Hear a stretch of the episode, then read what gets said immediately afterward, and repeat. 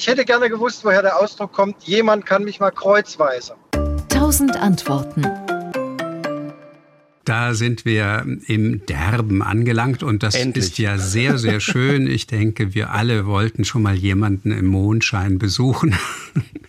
Also das am Arschlecken hieß ja früher im Arschlecken und war also eine ganz böse Art und Weise, um jemanden zu beleidigen und herabzusetzen.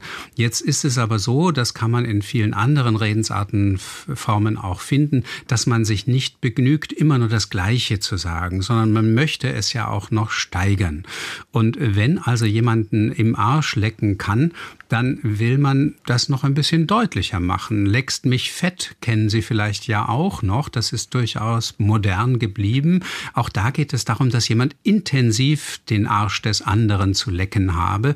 Und äh, beim kreuzweise Lecken, da ist es eben auch so, dass es sich um eine Steigerung des ursprünglichen Ausdrucks handelt der möglicherweise, aber das ist nur hypothetisch, in der Kreuzform auch noch eine besonders äh, widerliche christliche Komponente mit dazu hat. Wenn ich also hier im Arsch schon bin und das dann auch noch äh, in Form eines Kreuzes tue, dann ist das ja sowas von gotteslästerlich nicht zu singen und zu sagen.